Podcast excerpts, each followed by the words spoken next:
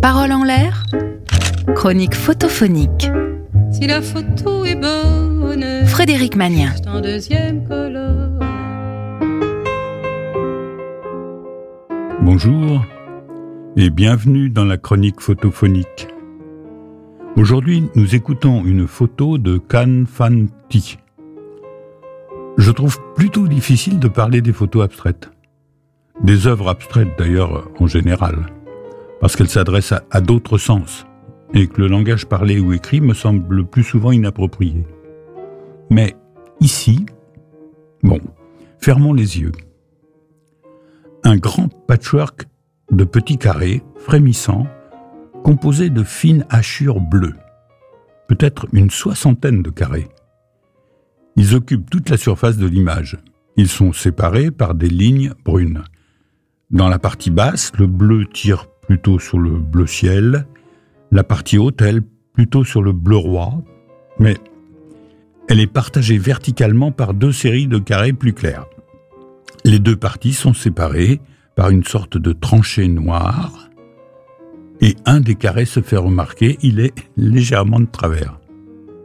Au centre, dans la tranchée, nous avons trois disques très clairs, comme des têtes de punaise ou des rivets. J'ai pensé à une mosaïque, une porte, aussi à un jeu de pouce-pouce. Vous savez, il s'agit de ranger les petits carrés dans le bon ordre en les faisant glisser les uns par rapport aux autres. Mais ça devient un peu métaphysique quand tous les carrés sont identiques. Enfin, tout ça, c'est ce que nous voyons au premier regard. Les quelques secondes qu'il nous faut pour comprendre l'image. Un tableau abstrait, très géométrique. Une sorte de tapis d'un beau bleu oriental. Mais très vite, on se rend compte qu'on n'y est pas du tout. La géométrie nous a égarés. Si on s'approche, on voit que la tranchée noire est parsemée de végétation, que les disques beiges sont des chapeaux en tressage de feuilles et qu'on appellera chapeaux chinois, sous lesquels des gens, asiatiques vraisemblablement, sont occupés à ranger des casiers de poissons. Ainsi, nos carrés bleus abstraits et frémissants ne sont autres que des casiers à poissons pleins à ras-bord de ce qui ressemble à des maquereaux, des mulets ou des poissons bleus tout simplement. L'ensemble est pris du dessus à la verticale, peut-être par un drone puisque ça se fait beaucoup aujourd'hui. Dans toute image, il y a une forme abstraite qui constitue en quelque sorte la charpente de l'image. En général, on l'oublie vite pour s'intéresser au sujet. Elle est pourtant essentielle dans la construction de notre plaisir. L'équilibre, les rapports de couleurs, les ombres, les lignes de force qui la traversent, parfois le simple regard d'un personnage constitue une ligne de construction qui conduit notre propre regard. L'histoire que nous raconte la photo prend le pas sur la construction formelle.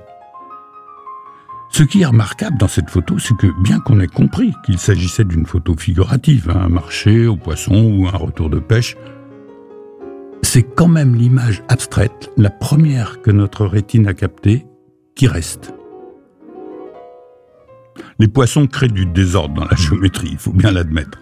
Surtout euh, les poissons exotiques. Les tailles tellement variées, les couleurs, le bruit peut-être, euh, les odeurs qu'on s'imagine, les formes bien sûr, sauf l'arrêt. Non, je plaisante. Ici, nous avons un banc de poissons, un vol de poissons, comme ces vols des tourneaux qui filent tous dans le ciel avec une parfaite coordination. Un nuage de poissons, donc, insaisissable, qui, sur notre image, est sagement et rationnellement rangé dans des petites caisses en bois. Peut-être suffirait-il d'un coup de vent, d'un coup de vague, pour que toute cette géométrie rigoureuse retrouve sa liberté. Alors, adieu la belle ordonnance, adieu les trois chapeaux, la mosaïque de poissons reprend sa liberté. Voilà, on peut rouvrir les yeux. C'était une photo de Kan Fan Ti, que vous pouvez retrouver sur le podcast de l'émission. Bonne semaine à tous et à mercredi prochain sur Sun. Réécoutez cette chronique sur le site et l'appli de Sun.